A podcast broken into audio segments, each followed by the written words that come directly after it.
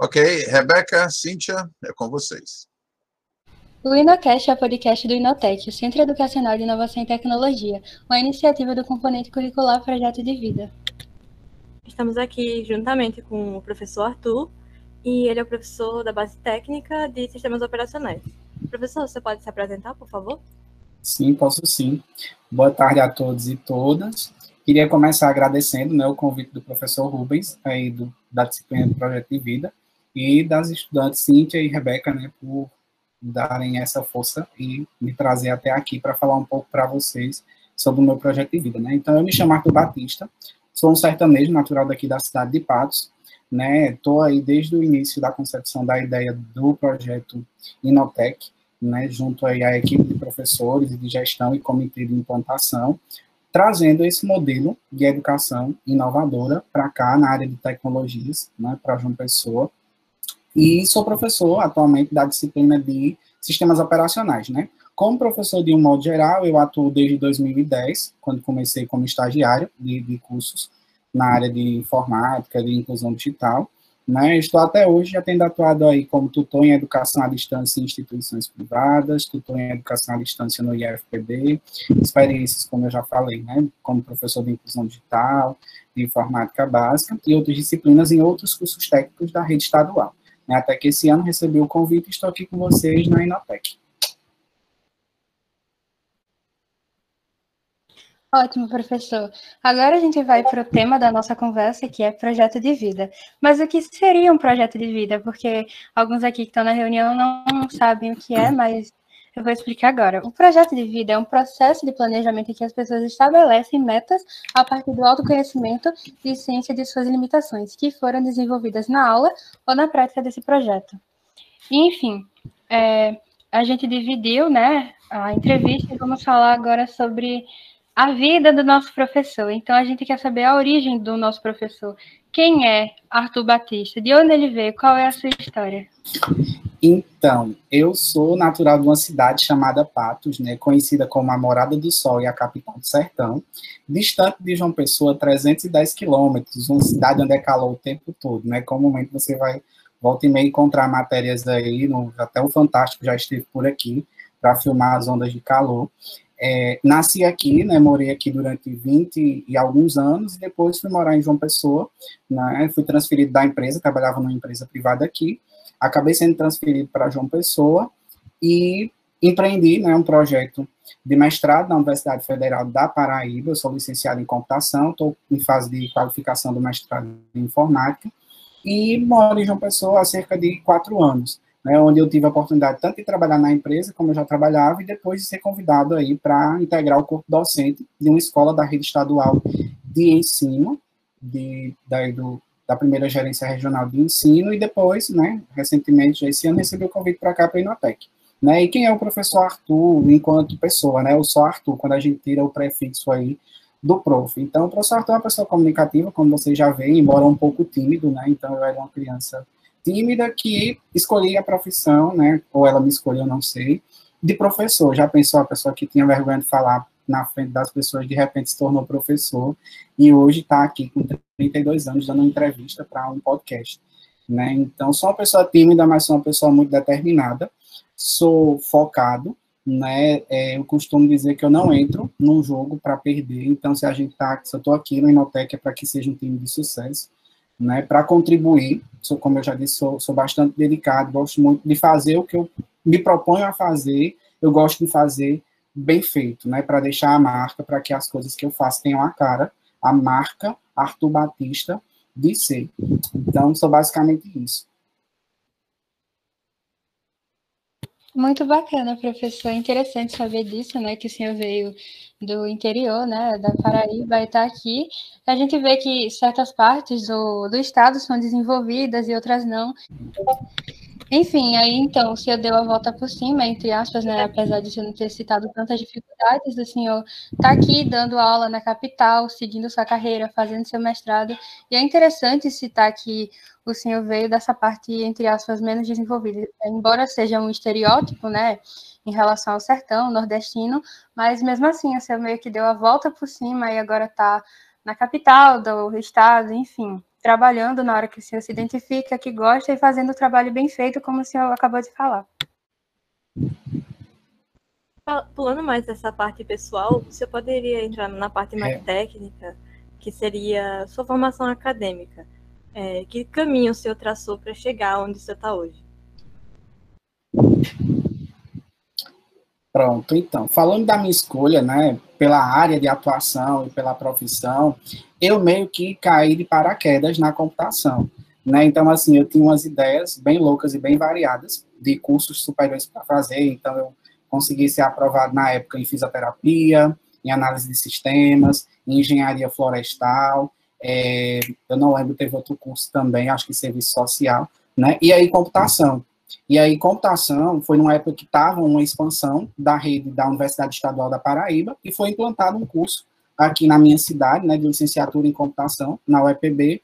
E aí eu achei que era curioso, né? Eu não tinha tanto contato com tecnologia e tal, e eu, eu era oriundo de escola pública, naquela época não era tão comum, por exemplo, a gente encontrar há 20 anos atrás, por exemplo, laboratórios de informática em todas as escolas públicas, né? Hoje é muito mais comum, a gente já tem acesso a muito mais tecnologia. Então, eu venho uma época em que tecnologia era ainda uma coisa de acesso a alguns poucos privilegiados, né? Então, nem todo mundo, na época, eu sou um exemplo deles, tinha condições de comprar um computador pessoal para manter em casa, né? Um desktop ou, ou ou um notebook, enfim, né? E aí, quando eu vi o nome do curso, eu disse, poxa, eu vou me candidatar a uma vaga nesse curso, acho que deve ser interessante, é uma coisa que eu meio que desconhecia, né? E aí acabei cursando, né, a licenciatura em computação aqui na UEPB. Ao longo do curso, né, eu fui me descobrindo, e aí foi justamente numa conversa com uma professora, que ela perguntou, né, qual é o intuito de vocês aqui? Eu disse, professor, o meu intuito eu ainda vou descobrir. Eu vim como um curioso, da tecnologia e da computação e espero descobrir muita coisa. E aí, ao longo da minha formação, que a gente, da licenciatura, a gente tem tanto uma formação de base técnica como uma formação humanística voltada para a educação, eu acabei me descobrindo, né? E assim, para mim é muito, é desafiador, mas é muito gratificante procurar, né, é, fazer esse casamento dar certo, essa relação de tecnologia e educação. Então, pensar um objetivo educacional, por exemplo, com a inclusão de uma tecnologia, para mim isso é fantástico, né? E é, são discussões que eu já empreendia desde a época da graduação. Então, a gente tinha disciplina de sociologia da educação, de filosofia da educação, de psicologia, desenvolvimento e aprendizagem, justamente porque a gente não é, para atuar em educação, né, independente da área que seja, só uma formação técnica não é suficiente, é preciso uma formação humanística e humanizada. Afinal de contas, a gente está lidando com pessoas a todo momento, né, mesmo do outro lado da tela, como a gente está hoje nesse momento de ensino remoto. É curioso, né, se eu for falar da parte técnica também, é que o pessoal costuma estereotipar nós que somos da área de tecnologia, ou vocês que estão ingressando, né, com pessoas que vivem de assistir anime, desenho animado, de super-heróis, e é um estereótipo que aos poucos vem sendo quebrado justamente pelo fato da comunidade buscar humanizar as tecnologias. Ora, bola, se as tecnologias estão a serviço das pessoas, por que não aproximá-las das pessoas? Então, eu acredito que essa é uma das premissas assim, que me move enquanto profissional, né? E principalmente por escolher ser professor, para mostrar às pessoas que, embora há um tempo atrás a tradição era de se construir um bicho de sete cabeças, como a gente chama aqui no interior, sobre a tecnologia, ela é uma coisa que é muito mais próxima da gente do que a gente imagina. E aí, né, nesse, nesse inteirinho aí, eu atuei tanto como professor, né, para o pessoal que tem, tem mais, é mais ou menos da minha idade, talvez vocês que são estudantes são bem jovens, é, não conheçam, mas existia um programa do governo federal que era chamado Programa Telecentros.br. Né? E eu atuei durante um tempo, cerca de um ano, como professor no programa Telecentros da minha cidade, onde a gente levava ações de inclusão digital. A gente procurava né, fazer com que a comunidade, os telecentros eram pontos de inclusão digital, era um laboratório de informática, onde aconteciam cursos que ficava aberto disponível para que a comunidade principalmente aquelas pessoas que não tinham condições de comprar um computador em casa, muito menos de ter uma conexão com a internet, mesmo que fosse através de um pacote de dados, essas pessoas tinham acesso a esses espaços de inclusão digital para que pudessem realizar suas pesquisas acadêmicas, ler uma notícia através da internet, né? A ideia era disseminar e popularizar o acesso às tecnologias de informação e comunicação no país como um todo. né? E aí eu lembro que eu comecei, né, nesse projeto, a convite, eu era estagiário de uma empresa, como professor de informática, e aí, o, por coincidência, o, o coordenador dos telecentros da minha cidade passou a trabalhar comigo. E aí, eu acho que alguém falou alguma vez sobre mim na sala dos professores, eu nem estava, né, foi na minha ausência, e um dia eu estava lá e acabei cruzando com ele, não sabia nem quem ele era, e ele disse, ah, quer dizer que é você, Arthur, professor de informática daqui? Eu disse, sou sim. Ele disse, vamos trabalhar comigo, eu tenho uma proposta para você, me manda seu currículo. Beleza, eu estava ainda cursando graduação em fase de conclusão, mandei o meu currículo, e aí, no ano seguinte, né, uns meses depois, que já foi próximo do fim do ano, eu recebi um telefonema e era ele, né, ah, surgiu, tem uma vaga para você, você quer tal. Beleza, fui, aprendi bastante com o pessoal, era super bem legal, assim, a ideia, né, de, de disseminação das tecnologias de informação e comunicação do programa Telecentes BR, os projetos que os monitores que tinham nos telecentes, além de eu era meio que o professor, e tinham monitores, né, que desenvolviam outras ações, a gente se reunia e programava tudo isso junto e planejava, né, e acabou que essas vivências, tanto, né, da, da, da graduação, eu sou uma pessoa que sempre fui é, motivada, assim, a respeitar muitos professores, então, na minha casa, meu pai sabia que eu ia para a escola, para estudar e que o mínimo que eu tinha que fazer era tratar todos com respeito, principalmente os professores, né? Porque a gente via eu como é, adolescente, criança, jovem, enfim, de classe média baixa, sempre estudei escola pública, a gente tem, sempre foi criado com essa ideia de que só através do estudo é que a gente conseguiria né, conquistar espaços que até então estavam reservados ali aos poucos privilegiados. Então, eu acho que nem dos meus melhores sonhos eu pensei que eu fosse me tornar professor. Muito embora, já quando criança, né, eu sou o filho mais velho da minha casa, e acabava que eu, quem tinha a incumbência, como filho mais velho, de ensinar as lições de casa dos meus irmãos. Então, eu lembro que eu trazia pedaço de giz, era quadro, quadro de giz, né, na escola, e eu trazia os pedaços de giz e escrevia nas portas dos armários de madeira marrom da, da minha casa, né, tinha um armário, um, tipo uma cômoda no meu no meu quarto, e eu escrevia lá. Então, eu gostava muito de fazer cálculos de matemática e tal. E acabou que foi uma brincadeira que me trouxe a profissão, né? Hoje, eu gosto muito do que eu faço com tecnologia, né? E principalmente de ser professor, porque eu entendo que como professor, minha profissão, né, ela dá uma contribuição social muito importante para a construção de um país melhor, para mudar né, para melhorar e ajudar as pessoas, no caso vocês que estão aí do outro lado se beneficiando do pouco que eu sei, que tento passar para vocês, né, no projeto de vida. Então, se vocês estão no curso técnico informática, eu estou aqui trazendo a informática, tentando aproximar ela do universo de vocês, né, que é o que eu também faço parte, eu acredito que isso é uma contribuição inestimável.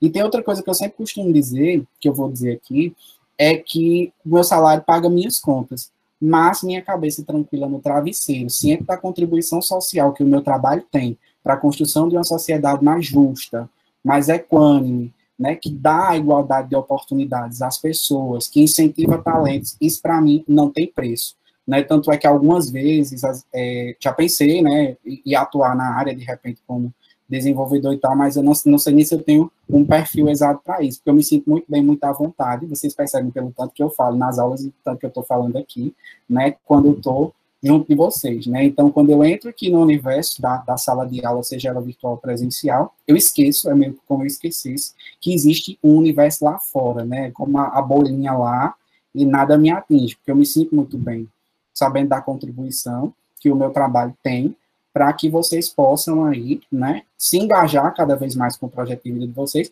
que vocês passem a enxergar, é, enquanto estudantes, né, quem já fez curso comigo, quem hoje ainda é, é estudante, faz com vocês cursam disciplinas comigo, possam enxergar um futuro melhor, diferente, de progresso, né, tudo isso como uma contribuição aí que eu né, acredito que é muito forte para o projeto de vida de vocês. Então, tive essas experiências, aí depois acabou que, enquanto eu trabalhava na empresa, eu também tive a oportunidade de, nessa empresa, né, atuar junto à implantação do modelo de educação à distância que eles instituíram aqui no estado. Então, eu passei por um treinamento com a empresa que vendia a plataforma de ensino à distância, né, uma empresa de Israel, a Time to Know, eles desenvolvem, desenvolveram um sistema que é um LMS, e aí eu fui um dos da, da equipe daqui da Paraíba que se somou a de outros estados dessa empresa para entender como era que essa plataforma funcionava, né, e trazer o modelo e ajudar os professores daqui né, os outros profissionais que atuavam nessa mesma empresa, a planejar suas atividades usando essa plataforma. Né? Então, assim, isso me rendeu experiências que eu vou levar para a vida inteira, né? Então, é muito aprendizado, eu sou, sou muito curioso, embora eu goste de falar muito, eu também gosto de escutar muito e observar também, eu acho que tudo isso é muito bom para o aprendizado, né? E tem coisa que é muito feeling, né? Que não existe uma receita pronta, eu acho que eu, eu, eu não segui definitivamente e também não me deram a receita e os ingredientes, né? O que fui aí descobrindo através da experimentação, da escuta atenta, da observação, da reflexão, principalmente, né? E foi assim que eu fui construindo meu projeto de vida, já que na época que eu fazia ensino médio, é, eu achava muito bacana quem trabalhava no setor administrativo, né? Sentadinho lá, com a roupa social, de repente uma gravata e uma camisa manga longa no ar-condicionado, claro, uma cidade quente, é o sonho todo mundo trabalhar com ar-condicionado. e, de repente, eu me vi, né, é, estagiando, dando aula para pessoas, e aí quando eu comecei, eu dava aula para adultos, então era uma turma que não cresceu usando smartphones, não cresceu usando computadores, mas que hoje uma boa parte deles tem perfil no Instagram, tem perfil no Facebook, são meus seguidores, são meus amigos no Facebook, são pessoas que usam WhatsApp e me mandam, são pessoas que conseguiram uma promoção, trabalhava no chão de fábrica, na produção, e hoje trabalham no setor administrativo da empresa depois que fizeram um curso de informática lá na empresa, né? Então, assim, você vê as pessoas mudando de condição social, mudando a forma de enxergar a, as coisas, a vida de um modo geral, construindo o seu projeto de vida é muito gratificante, né? E aí foi justamente por isso, né, que eu mesmo trabalhando no contexto empresarial, inventei de me lançar, né, embora eu já estivesse ali dando aula, mas eu também trabalhava no setor administrativo, no outro vínculo, eu disse, não, eu acho que eu vou investir no mestrado. Na graduação eu escutei de alguns professores que eu levava para dar aula, já faz um tempo que eu venho fazendo isso, e vem dando certo, né? Por não investir? Aí foi justamente quando eu embarquei né, na, nessa aventura de, de é, João Pessoa, fazer um mestrado e tudo mais, né? Professor, vocês podem se perguntar, foi fácil? Não, né? Não existe um projeto de vida cuja estrada é uma reta, né? Como eu saio daqui de Patos, por exemplo, e chego em João Pessoa, é sempre uma reta. Existem curvas, existem desvios, né? e para a construção do meu projeto de vida, eu preciso aprender a lidar com isso com os altos e baixos, com os desvios que de repente por desatenção eu tomei, mas se eu tenho em mente o que eu quero, eu consigo encontrar o caminho de volta. Né? Então, é minha trajetória né, profissional para chegar aqui no Inotec, né, foi mais ou menos essa. Eu comecei, meu projeto de vida não era desde o princípio. Na minha época de ensino médio, nem se falava nessa coisa de projeto de vida, né? Foi uma coisa que foi instituída aí, não lembro quando, mas eu acho que é um projeto já do novo ensino médio, do governo federal, que é uma coisa que foi sendo discutida, eu acho que há, sei lá, 10 anos, não sei exatamente, mas que nos falava em projeto de vida. Né? A gente estava ali no ensino médio. A minha perspectiva, por exemplo, meus pais não tinham estudos, mas sempre falaram: olha, só tem jeito para quem é pobre, né? Assim que eles usavam, quem não tem dinheiro, quem não nasceu no berço de ouro, é estudando. Né? Então eu fui lá e inventei de fazer isso. Até aqui vem dando certo.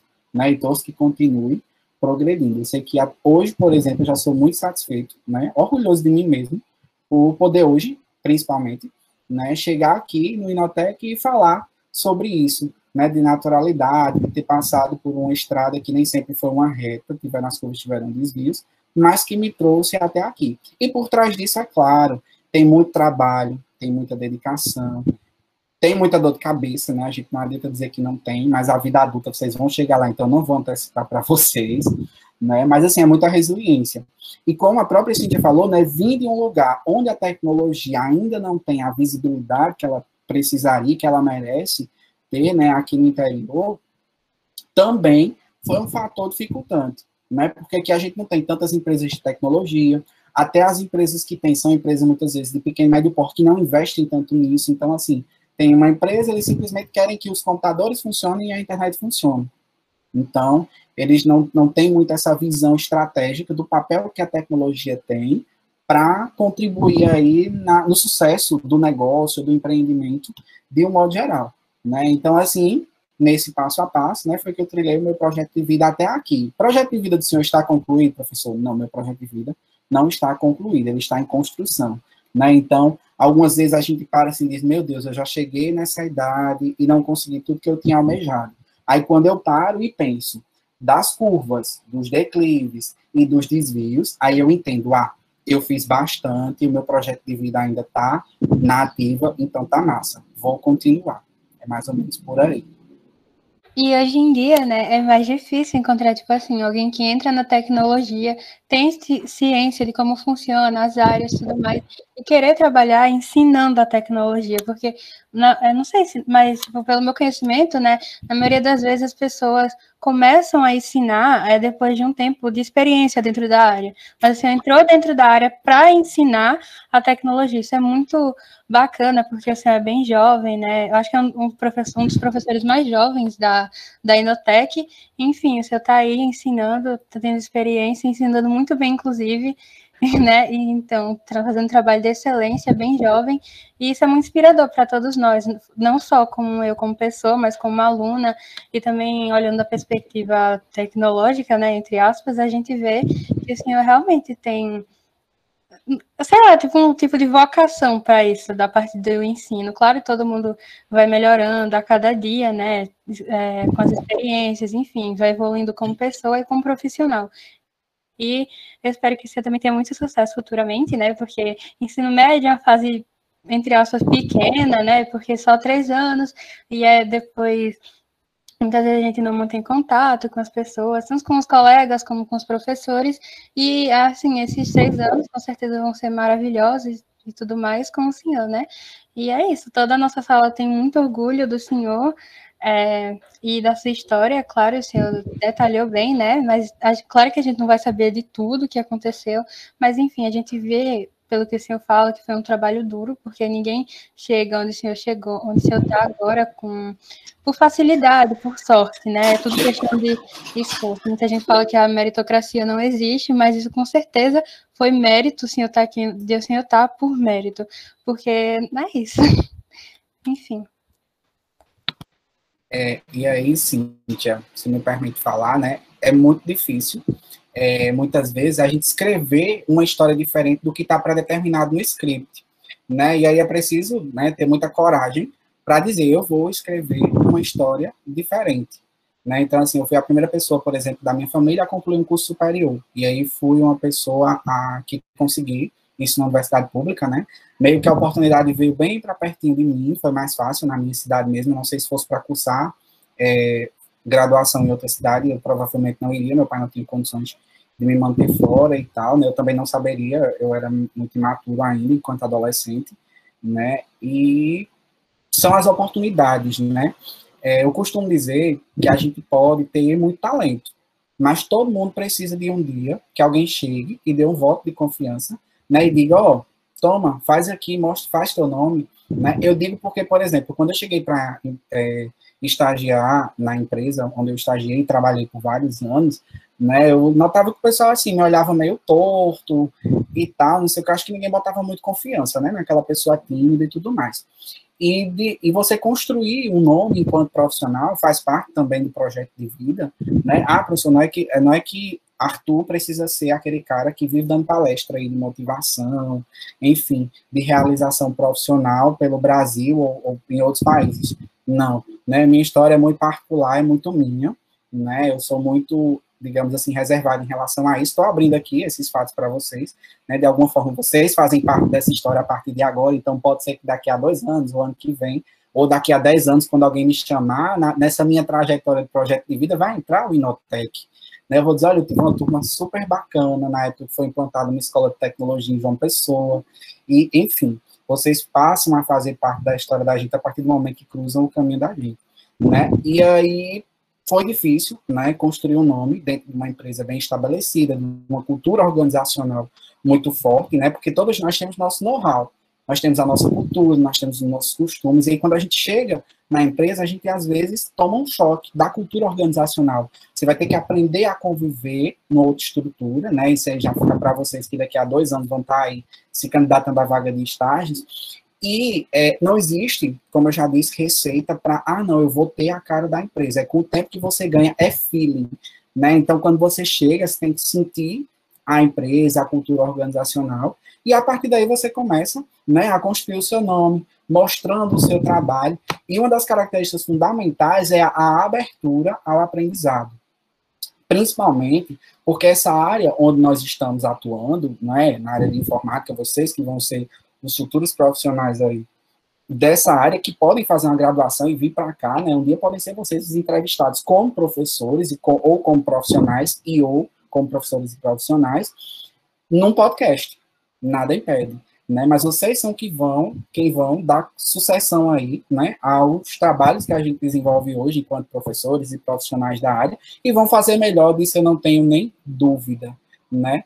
Porque eu acho que eu já ouvi por em algum lugar que o bom mestre, né, instrui o seu discípulo para que seja melhor que ele. Isso aí eu não tenho nenhum medo de dizer que eu só quero que os meus alunos sejam bons e melhores que eu, até porque eu estou ainda em processo de aprendizado, de evolução. Principalmente na área de tecnologia, por quê? Porque todos os dias surge uma tecnologia nova.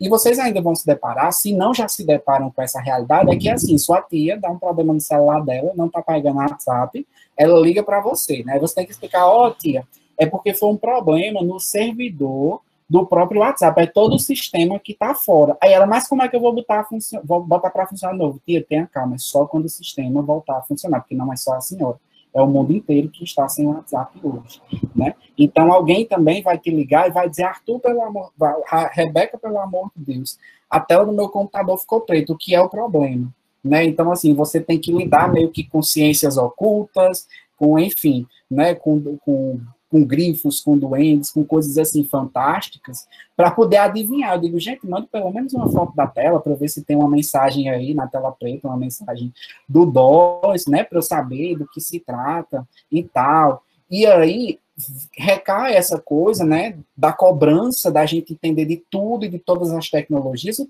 que é humanamente impossível. Né? Quando a gente fala, por exemplo, de programação, eu lembro que numa aula a gente falou e Vou contar de uma experiência que eu tive esse fim de semana. Eu precisei ir no shopping comprar um, um, um negócio para trazer, inclusive, para trabalhar. E enquanto eu estava lá, né, um rapaz chegou perto de mim, todo mundo de máscara, embora minha cidade não seja tão grande, eu, como eu fui professor aqui bastante tempo, então conheço uma porção de pessoas.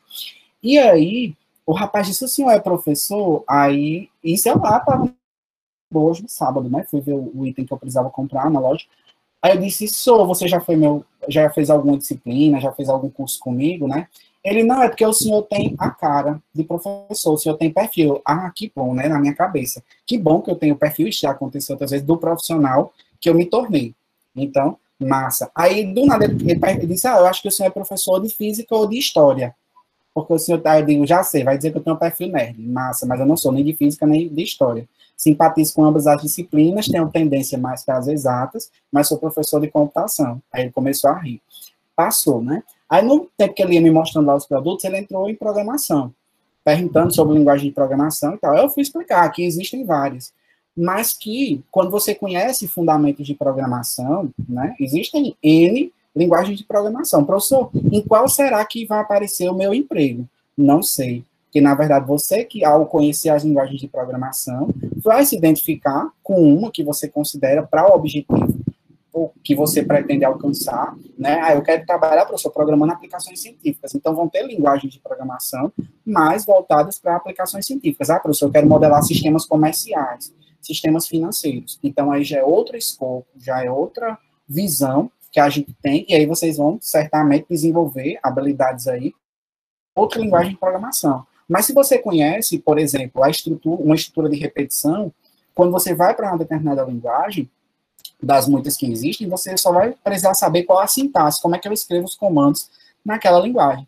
Né? Então, existe uma exigência muito grande com que a gente, que é profissional da área, atualmente se depara, com que vocês já devem se deparar, porque vocês são a geração Z aí, né? Que é o pessoal que nasceu já na era da tecnologia. Então, você dá um celular a uma criança, a criança já sabe quase desmontar o negócio, mas sabe manipular, abrir um vídeo no YouTube por aí vai, né? E os pais de vocês, que têm uns anos a mais, já recorrem a vocês. Rebeca, me ajuda aqui, porque eu não estou conseguindo. Né? Eliane, acho que a Eliane ainda está por aqui. A Eliane Cabral pode chegar e dizer, Cíntia, me ajuda aqui, olha, que esse negócio não está funcionando. Né? Então, Cíntia já é meio que informalmente, né, a técnica de TI aí que auxilia a mãe dela, ou o pai dela, ou de repente o irmão com equipamento. E isso não é só com celular, é com celular, é com computador, é com tablet, é com televisão, é com antena parabólica, é com receptor, né? Então, tudo que tiver ligado à tecnologia, o pessoal já imagina que quem é técnico informático, quem atua na área, já sabe de tudo, né? Como se a gente fosse, assim, o, o, o Zeus da tecnologia, quem comanda o negócio. E aí, diante dessa exigência, né, é onde entra a questão, da, a questão das áreas de atuação, né, que você vai se especializar, você vai se identificar mais com uma área ou outra. Nesse momento, enquanto vocês estão aqui no curso técnico em informática, é, acaba que é justamente o momento onde a gente vai abrir para vocês o leque de possibilidades, né? Como técnico em informática, professor, eu vou só consertar computador quebrado? Não. Você vai configurar redes de computadores, você vai instalar e configurar sistemas, ambientes de trabalho, né? Você vai atender pessoas no suporte técnico ao usuário, né? Por isso essa coisa, a Eliane está dizendo aqui, né? Que sim, que é o socorro dela. É por isso, né? Que precisa existir esse lado humanizado. Porque, embora você esteja lidando com um computador, esse computador não está sendo preparado só para você. Tem alguém do outro lado que se beneficia de um serviço que esse computador presta. Né? Então, por isso que é muito importante. E aí, durante o curso, né, a gente traz essa visão de mercado de trabalho do técnico em informática e Nesse meio tempo, a gente vai trazendo aí, dentro das disciplinas, né, as possíveis áreas de atuação. Reparem que a gente já falou de inteligência artificial e emplacou cinco atletas aí que estão na competição das Olimpíadas de IA. De oito que se inscreveram, nós tivemos cinco aprovados, então mais de 50%. Nós já estamos mostrando para vocês uma das possíveis áreas de atuação na área de computação, que é a inteligência artificial. Vem outras, vem o analista de teste, vem o analista de sistemas, tem alguém que vai trabalhar mais com interface gráfica, porque se identifica mais com essa coisa de padrões de cores, de experiência de usuário, e por aí vai.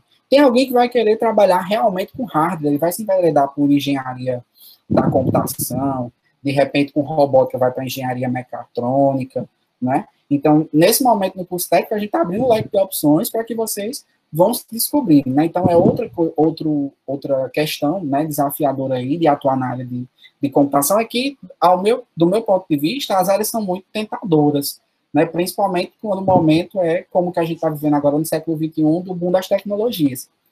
Exemplo, está aí a Olimpíada de Tóquio, que a gente trabalhou no projeto interdisciplinar. Né? A gente descobriu tanta tecnologia que a gente nem sabia, pensou, a gente até talvez já tivesse ouvido falar, mas nem sabia que ela podia ter aquela aplicação que teve lá nas Olimpíadas, como, por exemplo, de realidade aumentada, né, para proporcionar uma experiência mais imersiva dos espectadores com as competições lá, já que não está podendo ter público presente nos estádios e nos locais onde acontecem as competições variadas. Então, assim, existe essa cobrança e, né, ao longo do projeto de vida de vocês, vocês vão escolher em que área vocês vão atuar e a partir daí vocês vão ver, né, que o que, que a gente sabe, eu vou falar por mim, por exemplo, é só uma parcela de tudo o que existe. Então, se alguém perguntar, professor, é, o senhor sabe como é que está estruturada a arquitetura do processador Intel Core i7 de 8 núcleos? Beleza, eu tenho uma ideia geral de como é que funciona um processador. Mas aí, se eu preciso saber especificamente daquilo, eu preciso estudar, porque aquele modelo é novo, foi recém-lançado, ele tem uma estrutura diferente, de repente incorpora uma tecnologia diferente, seja no processamento, seja na própria construção dos materiais que são utilizados para construir o microprocessador, e por aí vai. Aí entra outro ponto, né, do profissional da área de tecnologia da informação ou de computação de informática, como vocês queiram chamar, né, que é o constante aprendizado. O profissional de qualquer área, está sempre se atualizando. Mas o de tecnologia, né, eu acredito que é um dos que mais né, precisa estar tá ali lendo, buscando o que é tendência, né, para poder, quando alguém fazer uma pergunta, você sabe, embora você não conheça a fundo, não seja um especialista no assunto, é impossível ser especialista em todas as áreas, né? Porque especialista é alguém que tem um conhecimento específico em alguma coisa. Mas pelo menos você saber dizer, ó, oh, Rebeca. Rebeca me pergunta, por exemplo, sobre robótica. Eu nunca estudei a fundo robótica, nunca construí um computador, ou, aliás, nunca construí um robô. Mas se Rebeca me perguntar, professor, se eu quiser simular uma placa de Arduino, como é que eu faço? Eu conheço plataformas web que a Rebeca vai poder utilizar para poder montar um softbot, por assim dizer, né? um robozinho lá, colocar uma placa para controlar um sinal de ver, vermelho, amarelo e verde, por exemplo, um semáforo. Né? Então, eu consigo, até porque é a função do professor, né, orientar, embora não seja especialista, não conheça a fundo. Né? Então, já estejam preparados, né? para com tecnologia, ao longo do processo de construção do projeto de vida de vocês, vocês vão ver a área que vocês mais identificam, né? E depois vocês vão precisar estar tá em constante, né, atualização aí, estudando do que se sabe. Muito semelhante com o que a gente quer professor. Agora calcula aí, ser professor e de tecnologia, né? Então, por aí vocês tiram.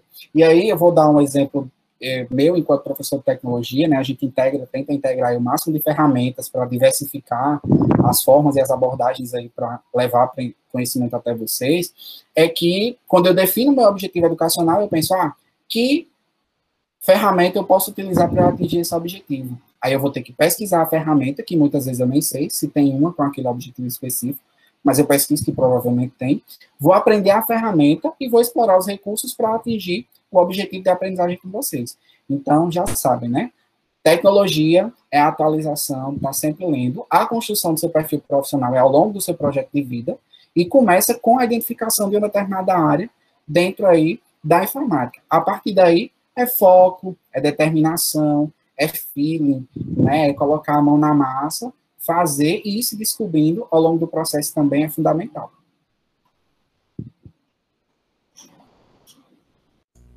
Uhum, muito bacana, professor. Essa área de tecnologia é realmente impressionante. A gente se surpreende a cada dia com as novas novidades, com as novas novidades, não, com as novidades que tem todo dia.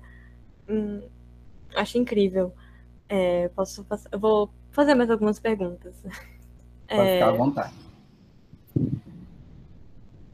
O pior, porque a senhora falando, é, acabou com várias das nossas perguntas. Ai, perdão. eu ia perguntar se o senhor tinha algum sonho que o senhor gostaria de realizar ou se já realizou, se tem alguma meta, é, se o senhor tem algum projeto pessoal, coisas desse tipo. Sim, tenho nessa altura do campeonato eu tenho sim sonhos, né? Alguns foram adiados. É, na vida pessoal, por exemplo, né, eu passei por umas perdas muito significativas aí no, nos últimos três anos, mais ou menos. Eu perdi meu pai, perdi minha mãe recentemente, né? Então, assim, é complicado. Então, eu tive que colocar alguns projetos profissionais na gaveta um pouquinho e cuidar um pouco né, do pessoal, que também é muito importante.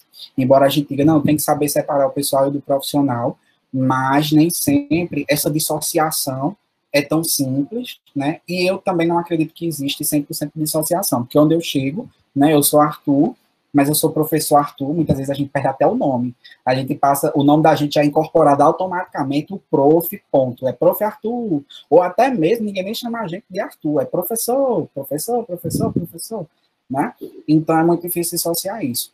Mas uma das minhas metas, né, desde que eu, eu investi aí nessa coisa de academia, é ser professor universitário, entendeu? Empreender sonhos de, num nível ali mais acima, numa perspectiva de humanização da tecnologia, né? Quem já fez uma graduação na computação sabe que os professores de, que têm 30 anos na universidade, eles não são tão amáveis e afáveis como a gente é com vocês, por exemplo. Então, a galera geralmente era mais dura, você tinha que aprender, porque tinha que aprender, você era obrigado a decorar comandos e tudo mais. Essa visão vem mudando um pouco, né? Então, eu acho que um dos meus projetos, assim, é, se eu conseguir, né, depois de um doutorado, ser professor na universidade, ou mesmo numa faculdade privada, né? E estou executando muito disso já aqui no Inotec, né? Porque eu gosto muito de eu vejo uma ideia, né? Então, é, nesse contexto de sala de aula, eu, eu gosto muito de, de, colocar esse exemplo,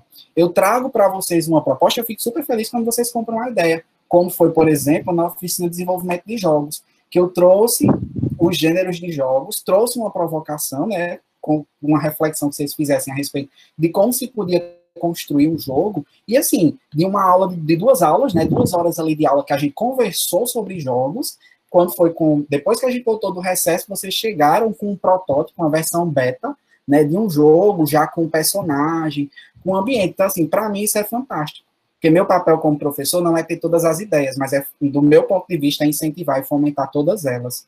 Né? Dizendo quando aquela ideia é viável ou quando ela pode enfrentar um percalço e que existe a possibilidade de ajuste para que aquela ideia né, tenha um resultado mais potencial do que o que a gente espera. Porque é, eu, por exemplo, muitas vezes eu tô, tenho uma visão, vou dizer assim, de um trabalho meu, que acaba sendo restrita, né? Às vezes eu, eu, eu me subestimo, faz parte do, eu sou muito autocrítico, mas que chega alguém e diz, mas Arthur, é tão bacana essa tua ideia, porque tu não executa. Aí eu entendo que o meu, se eu, né, que já tô, tô na idade adulta, muitas vezes tem essas inseguranças, eu sei que eu preciso né, incentivar vocês também a passar por cima das inseguranças de vocês. Então, quando alguém me vem com a ideia do projeto, ah, professor, a gente quer participar do Google XD Game, vamos. Professor, a gente vai participar das Olimpíadas de IA, vamos, né? Então, eu lancei uma ideia que foi passada para a gente num sábado, na segunda-feira vocês estavam inscritos, na quinta-feira a gente se reuniu, que era já o último dia de prova, vocês fizeram a prova e tá aí, ó, estão classificados para a próxima etapa da Olimpíada de IA, né? Então, eu acho que esse é bem o papel do professor. Então, eu gosto dessa ideia de incentivar projetos, de incentivar ideias, né, de mostrar às pessoas que elas podem ir à frente, que elas podem ir além, que elas podem conquistar muito mais do que elas já conquistaram, né? E por isso que eu pretendo, se eu conseguir realmente, né, continuar sempre investindo em carreira acadêmica, né? Seja no ensino é, fundamental, seja no ensino médio, seja no ensino técnico, seja no ensino superior eu tenho uma concepção que onde eu for, independente de onde seja, né, eu vou dar o meu melhor. Eu sempre tive uma concepção de que se um dia não der mais para ser professor, eu vou trabalhar de empacotador no supermercado, eu vou trabalhar, sei lá, limpando as prateleiras, porque eu sou, gosto muito de organização e de limpeza, né? E eu vou fazer isso da melhor forma que eu puder. Porque, independente do que eu faça, eu vou ser sempre lembrado, eu acredito, né, do, da qualidade do meu trabalho. Então, se eu vou fazer, dentro das minhas capacidades, dos recursos que eu disponho, eu vou procurar dar o meu melhor. Eu sempre vou conseguir? Provavelmente não. Mas que eu vou tentar, eu vou tentar. Isso aí, não tenho dúvida, né? Tem dia que a gente tá meio assim, meio triste, achando que não existe muita perspectiva para isso ou para aquilo outro, e é normal. São as curvas da estrada que eu falei, né, há, há pouco aqui, há uns minutos atrás, nessa minha fala. Mas aí a gente não deixa, né, de acreditar nisso. Então, Alguns sonhos nem sempre estão ali na ativa, algumas vezes eles precisam ir para uma incubadora, meio que uma caixinha, mas que a gente não pode esquecer deles, né? Tanto é que eu vim fazer um mestrado, eu tenho colegas, né, que de outra realidade econômica, de outra, enfim, de outras realidades, que terminou a graduação, foi para o mestrado, foi para o doutorado e hoje já é professor efetivo do IFPB. Massa, massa. Arthur queria, Arthur Batista queria também. Mas Arthur também é extremamente satisfeito né, e feliz com o que faz hoje, porque se ele chegou até aqui, foi o que lhe foi facultado diante do esforço que ele fez, do, do trabalho que ele desenvolveu e diante das oportunidades que ele teve. Estou aqui e, ó, que massa que o meu projeto de vida me trouxe até aqui vocês. Até vocês. E é isso, né? Tenho sonhos, tenho projetos, né? E continuo trabalhando um pouquinho a cada dia aí para tentar alcançar todos eles. Muito bacana, professor, você falar desse jeito assim, né? Enfim, uh, a gente vai fazer uma pergunta, né, sobre, a, como, né, como a gente explicou antes, sobre o projeto de vida. Quais são, qual é o seu projeto de vida fora do ambiente profissional? Porque na, no projeto de vida a gente explora o nosso eu. É, a gente começa com o autoconhecimento, conhecendo nossas limitações, até onde a gente pode ir, a gente baseia nossas metas em cima dos nossos interesses, o que a gente gosta, enfim. Aí a gente quer saber, né, sobre as suas metas e sonhos de realização pessoal, sabe, da vida emocional e pessoal. Claro que o que o senhor quiser expor aqui para a gente, né? Muito perfeito. É, eu acho que, que, no meu caso, né, as minhas metas pessoais e profissionais, elas caminham lado a lado. Né? Eu sempre gosto, eu gosto de fazer o meu trabalho, né, é, digamos assim, eu sou meio, às vezes, como eu disse, eu sou tímido, né, mas eu gosto de fazer o meu trabalho principalmente, né, para que eu esteja satisfeito com o que eu estou fazendo. Então, assim, quando eu termino a aula com vocês, eu digo, poxa vida, a aula foi tão bacana, os meninos interagiram. Ontem mesmo eu estava assim, esfuziante, depois da gente jun se juntar ali, né, conseguir através do Lucid Chart, que aquela ferramenta que a gente utilizou ontem para construir mapa mental no projeto interdisciplinar, né, que eu, a gente desenvolveu junto com a professora Érica e com Rosiane, uma parceria assim fantástica de sucesso, foi muito legal, né? E a gente pensou as atividades, que ferramentas utilizaria, ficou bem diversificado, né? E eu achei muito legal, todo mundo ali participando, né? Arrastando figuras em tempo real, trabalhando de forma colaborativa. Então, meus projetos pessoais e profissionais, eles caminham muito junto. Então, eu fico muito feliz, enquanto pessoa, que estou conseguindo, né, trilhar bem o meu projeto de vida profissional.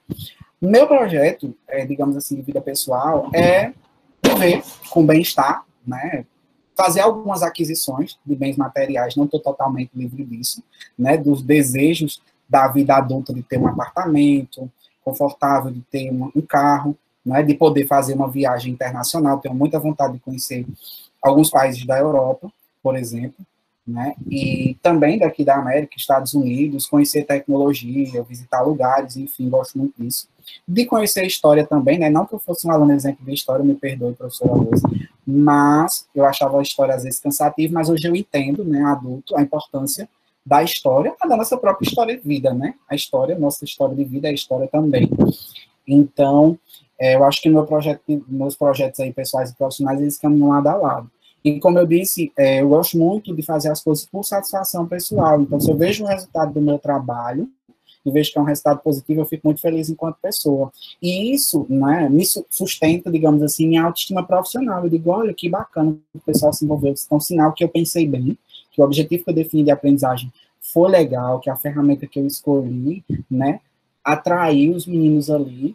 Então, se eu consigo atingir meu objetivo profissional, pessoalmente, eu também fico feliz. Coisas que eu gosto de fazer, né, e que me trazem uma satisfação pessoal muito grande. É comer, eu adoro comer, né? Ler também. Dormir, eu gosto, porque eu sou meio elétrico, às vezes eu tenho um problema para dormir, mas dormir também é muito bom. Né? É uma coisa bem particular, adoro uma rede, né? Deitar numa rede. Então, assim, eu penso que um dia, se eu me aposentar como professor e puder comprar uma chácara até lá, então eu vou morar numa chácara que tenha internet, por favor, né? que eu possa continuar conectado, né, do, ao mundo, mesmo que à distância, através da internet, né? E que eu possa, assim, continuar, né, construindo essa história até lá, possa contribuir, né, e possa deixar um legado, um exemplo. Então, eu fico muito, muito feliz, por exemplo, quando eu escuto um ex-aluno meu, ah, professor, que coisa boa, né, que o senhor tá, foi para tá, tá em João Pessoa, não sei o que, olha, às vezes eu estou estudando, eu lembro do senhor, eu tenho ex-alunos do meu curso, na época que eu dava curso de informática básica, né, que hoje são é, mestrandos né, em engenharia elétrica. encontrei com um na UFPB João Pessoa, que é mestrando em engenharia elétrica, provavelmente já concluiu, né, é, talvez até primeiro que eu, provavelmente ele já concluiu. E aí alguém pergunta, mas você não se acha velho quando você encontra? Não, meu bem, eu não sou velho, eu sou um talento precoce. Eu comecei a dar aula com 21 anos, né, claro que tem outras pessoas que já começaram a dar aula com menos idade que isso, mas aí com 21 anos, acho que era 21, né, eu já dava aula num curso de aprendizagem industrial do Senado aqui da Paraíba. Então, o pessoal já estava no ensino médio, fazia o curso e tal. Hoje tem gente que é servidor na universidade, no IFPB, né? E aí eu encontro esse pessoal aí em outros lugares, né? E eu fico muito feliz quando alguém me fala, ah, professor, que bom, é, como é que se diz? Encontrar o senhor e tal. E principalmente quando eu escuto os depoimentos. Então, isso também né, me traz uma satisfação pessoal muito grande. Você saber que você contribuiu de alguma forma. Eu tenho, é, sim, como eu estava dizendo, eu tenho ex-alunos do curso de informática básica que hoje, né, tem um que, que terminou engenharia elétrica, faz história de engenharia elétrica, que já terminou, foi o exemplo que eu dei. Eu tenho uma ex-aluna que eu sei que eu encontrei ela outro dia, ela disse, professor, eu estou fazendo bacharelado em ciência da computação. Né, eu gostei tanto, porque nas minhas aulas de informática básica, embora fosse para operar o computador, eu sempre gostava né, de trazer ali curiosidade sobre as áreas da computação, uma forma de incentivar. Né? Então, tanto quem é adulto pode fazer uma, uma, graduação em ciência da computação, quanto quem é adolescente, a pessoa só precisa se identificar um pouquinho, ou até mesmo se descobrir como eu fiz. Né? Eu fui lá e, e, de repente me descobri e me tornei o profissional né, que vos fala aqui hoje, professor, na área de tecnologia. Mas projeto pessoal é basicamente isso, né? Ter a oportunidade de ler os livros que eu tenho vontade, viver sossegado, se possível, comprar a chácara com internet, né, e poder respirar puro e sempre que possível correr para um apartamento mais confortável, ter um carro para passear, poder viajar, eu acho que é muito isso, sabe? É, às vezes a gente deixa alguns planos pessoais quando a gente precisa investir é, no profissional, né? É inevitável, não dá para abraçar o mundo, né, todo de uma vez só. E aí muitas vezes a gente abre muito mão de coisas. Por exemplo, né, quando eu fazia graduação, eu tinha colegas que estavam nas caloradas, nas farras e tudo mais, e eu estava em casa estudando. Era meu perfil e era o que eu achava que eu devia fazer no momento. Então, eu meio que abri mão de algumas coisas na época de graduação, que eu só pude aproveitar depois que eu já tinha concluído graduação, que eu já tinha meu emprego, que eu já tinha minha independência financeira, né? Então, foi quando eu consegui aí dar calo em alguns projetos pessoais, e aí eu acho que é isso, né? Não é fácil equilibrar essa coisa de pessoal e profissional, mas a gente não pode ter só projetos de vida profissional, a gente tem que ter o nosso projeto de vida pessoal, né? Quem eu quero ser, quem eu quero me tornar. Então, procurar ser uma pessoa melhor, ter ali os seus hobbies, né? Todo mundo tem suas paixões. Estão perguntando ali se eu sou do signo de touro. Não, eu sou do signo de Ares, né? Então, sou ariano, do mês de abril, professor. E caminha por aí, né? O conselho que eu dou hoje, se eu pudesse dar uma dica, é muita presunção dizer que eu quero dar conselho, mas eu posso dar conselho também. É que tenha projetos profissionais, mas também tenha projetos pessoais, né? E certamente, professor, o senhor já conseguiu esse equilíbrio perfeito? Não, ainda não, mas estou na busca e acredito que é o caminho é esse, equilibrar o pessoal e o profissional. É, professor, eu acho muito incrível essa visão que senhor tem do mundo, assim, os conselhos senhor dá, o que o senhor fala. O senhor é uma das minhas inspirações, assim, atualmente, como professor. E saiba disso, certo? É, com a sua visão de mundo, eu queria perguntar quais valores o senhor considera importante? Eu formulei essa pergunta é, uhum. quando eu uhum. estava na aula de projeto de vida com o professor Rubens. Aí eu disse, seria uma boa ideia perguntar para um professor de informática quais valores de vida ele considera importante para chegar onde ele chegou hoje. Hum, eu acho que respeito, né, ao outro, ao momento do outro e a você mesmo. Né? Então existe uma cobrança muito grande e aí nem sempre, né, o, o profissional ele tem essa capacidade de olhar, né, e de repente é, reconhecer os seus limites, respeitar os seus limites, né? Então respeito com o outro e consigo mesmo é um dos valores que eu acredito, né, que são são muito muito importantes na construção de um projeto de vida, seja ele pessoal ou profissional, né? No âmbito pessoal, porque cada pessoa tem a sua particularidade. É difícil, é, né? Eu tenho às vezes um defeito, eu queria que todo mundo enxergasse as coisas pelo meu ângulo, no meu imaginário, né? Mas é, venho trabalhando isso para entender que nem todo mundo vai enxergar a mesma coisa sob a mesma perspectiva, do mesmo ângulo, né? E as pessoas têm esse direito. Desde que, aí vem a questão de limite também, né, de que a forma de enxergar o mundo do outro não afete ou, ou interfira prejudicando a minha pessoa, né? Então, da mesma forma que eu olho é, o mundo, ninguém vai olhar dificilmente, mas eu também tenho que entender que cada pessoa tem, tem a sua experiência, traz consigo uma bagagem, né? Uma construção, é, é uma cultura, autoconhecimento, então, para você se respeitar, você precisa se autoconhecer. Determinação, eu acredito que é outro valor também. A gente tem que estar muito determinado quando a gente quer fazer alguma coisa, né? Focado, né? Determinação e foco também são valores muito importantes que a gente tem que, que aprender, né? A, cultivar. Ah, o que eu pretendo fazer isso. E aí, né? O que eu chamo a atenção é que das reflexões que eu faço, né? Eu costumo é, fazer minhas reflexões e ter minhas concepções de mundo é que determinação nem sempre é você insistir em dar murro em ponta de faca, mas determinação é até mesmo você perceber que aquele não é o caminho, ter coragem de voltar alguns passos, algumas casas no jogo, né, para poder engrenar ou engatar o caminho, né, pegar a estrada que você realmente acredita que vai te fazer mais feliz, né? Então isso aí também resiliência resiliência é outro valor também que eu considero muito importante, né? E resiliência é justamente essa capacidade que a gente tem de, mesmo diante da queda, entender que a gente está determinado a ter um foco, a gente vai lá, levanta, como diz a música, né? Levanta, sacode a poeira e dá a volta por cima. É, Para fechar essa parte dos valores, você pode se perguntar, meu Deus, professor, será que eu vou conseguir sair daqui desse podcast, dessa gravação hoje, né? Com essa visão de mundo? Não, porque eu levei anos para construir. Eu tenho certeza que eu tenho mais que o dobro, provavelmente, da idade de todos vocês aqui, estudantes do Inopec, né? E leva tempo.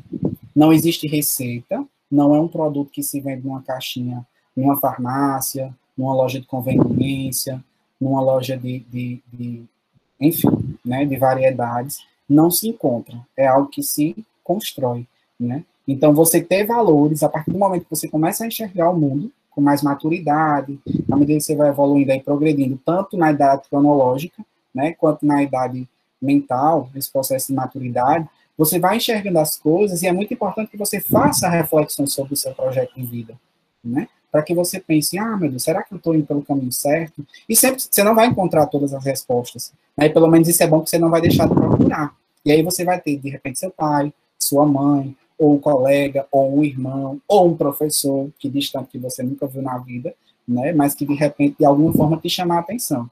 E aí, nesse ponto de ter alguém em quem se espelhar, né, eu digo sempre que eu sou um apurado, um apanhado, né, de todos os professores que eu já tive na vida. Então, eu fui olhando, né, a, a, o comportamento, a conduta, os métodos de, de todos eles, e dos da graduação, né, quando eu estava me formando ali para atuar na academia como professor, e que eu disse, olha, eu acho que essa conduta de fulano é legal, essa, esse método, essa forma de conduzir as situações, né? E aí, o que eu achei legal, eu incorporei, eu não sou um, um professor retalho dos com quem eu convivi, mas eu sou fruto do aprendizado que eu tenho, das experiências que eu tive com esses professores, né? Então, hoje eu tenho um perfil profissional, eu tenho um perfil Arthur Batista, o modo Arthur Batista de ser, tanto enquanto pessoa quanto enquanto profissional, que foi um, um, reflexo, que é um reflexo das pessoas com quem eu convivi na minha casa, dos meus pais, que sempre passaram valores aí que são muito importantes, que eu acrescentaria aos que eu já disse. Honestidade, né, a resiliência, essa questão de se manter focado, né, são, são coisas que são muito importantes. Ser honesto também faz parte da questão do respeito, né, ser honesto com você e com o outro. Mas é isso, é construção. Ao longo do projeto de vida, vocês vão construindo, vão se descobrindo. E aí vocês vão, inclusive, né, considerar os valores que vocês receberam da educação dos pais de vocês, os valores que vocês cultivaram junto com os colegas aí, né, de sala, dos que vocês já tiveram no ensino fundamental, nos que vocês, nos vínculos que vocês estão estabelecendo aqui agora no ensino médio, né, e nos que vocês vão estabelecer aí mais à frente. E é basicamente isso. Então, professor, agora a gente vai abrir um espaço, né, para todo mundo que está aqui dentro da reunião, tanto como os professores, quanto os pais dos alunos que estiverem presentes, como a equipe, né, de gestão da escola. Pode falar, professor Rubens. Olá, boa tarde, boa tarde a todos. Então, Arthur, é, minha, minha pergunta é, de certa forma, você já respondeu o seu, o seu projeto de vida e ao derredor dele. E, na realidade, eu gostaria de saber se dentro dessa... E eu sei que, porque né, a gente... Eu tenho um pouco mais de tempo de vida que você, ou talvez bastante mais, então eu também já aprendi que a gente tem aí algumas frustrações e algumas coisas, algumas pedras no caminho que elas acontecem, a gente cai e nos derrubam, mas a gente levanta e insiste, permanece, porque a gente estabeleceu uma meta, a gente estabeleceu um, um, um, uma busca e a gente precisa alcançar. Então, eu queria que você falasse um pouco sobre isso, se, se você se sentir confortável, é claro. Obrigado. Sim, sim, nada, professor Rubens. Então, frustrações a gente tem, mas eu acho que de uns tempos para cá, né, eu aprendi a lidar melhor com isso. Então, por exemplo, eu acho que todo mundo, quando foi criança, já pensou em ser médico. Né? Então, eu, eu entendia né, que eu conseguiria ajudar muitas pessoas se eu fosse médico. É, mas aí, eu era aluno de escola pública, morava no interior, não tinha acesso a livros, eu me achava muito aquém dessa expectativa, dessa possibilidade de ser médico. E eu tive, né, depois que lidar um pouquinho com essa frustração de, ah, terminei o ensino médio e não fui exatamente para o que eu queria, que era ser médico, e depois, né, eu pensei, ah, eu acho que eu vou ser psicólogo. Aí olha onde foi que eu caí, né? De médico e psicólogo eu caí na computação. E hoje gosto muito, né, e superei essa frustração, né? Mas aí depois a gente vai entendendo que os nossos caminhos eram outros, né? Que as oportunidades que nos foram dadas, não foi porque eu não fiz por onde, mas porque as oportunidades me trouxeram até onde eu estou. E aí, quando eu entendo e reconheço o meu papel E o lugar que eu ocupo, certamente eu consigo trabalhar melhor essas frustrações do que eu é, idealizei que seria, mas que por motivo, por um motivo ou por outro, não consegui. Como você falou, a gente já teve muitos sonhos de ser médico. Bom, eu já tive sonho de ser médica, psicóloga, bombeira, astronauta.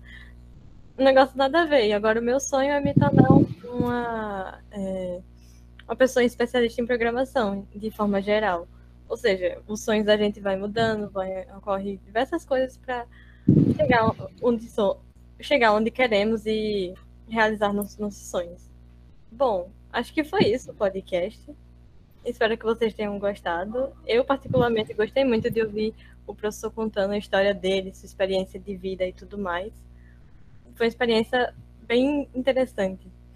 Agora, uhum. vou deixar a Cintia falar um pouquinho é, a visão dela. É, então, eu queria, no caso, me despedir, né? Porque acabou a entrevista, no caso, vai acabar daqui a quatro minutinhos. E eu queria agradecer pelo, é, pelo professor Rubens também ter dado essa ideia do InoCast, ter, agradecer ao professor Arthur por aceitar participar da entrevista e falar coisas tão inspiradoras para a gente, tanto na parte pessoal e profissional. Agradecer a participação dos professores, dos pais, dos alunos que estão aqui, dos meus colegas, né, da parte da gestão aqui, Jefferson, Kim, que está aqui. Enfim, muito obrigada a todo mundo que veio.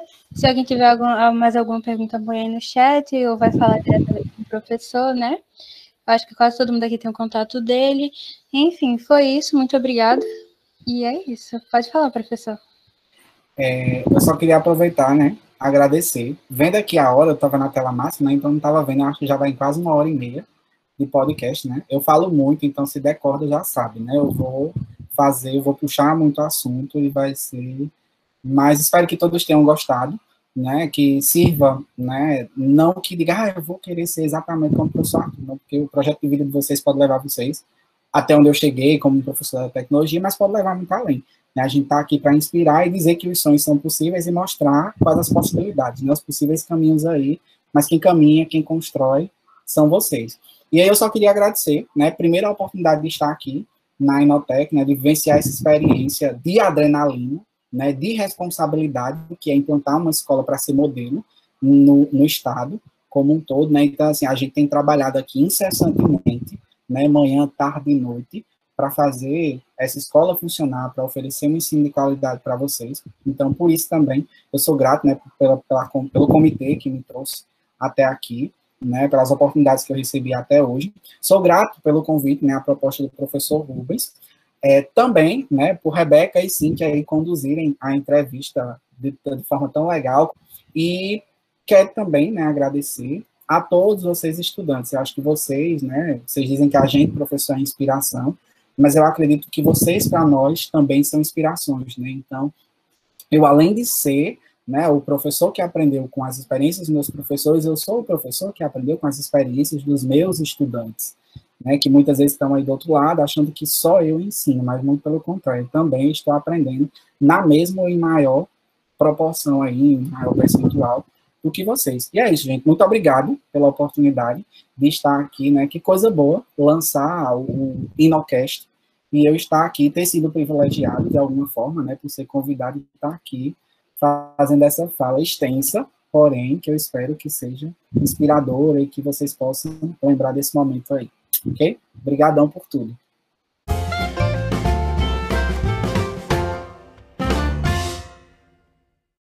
É isso.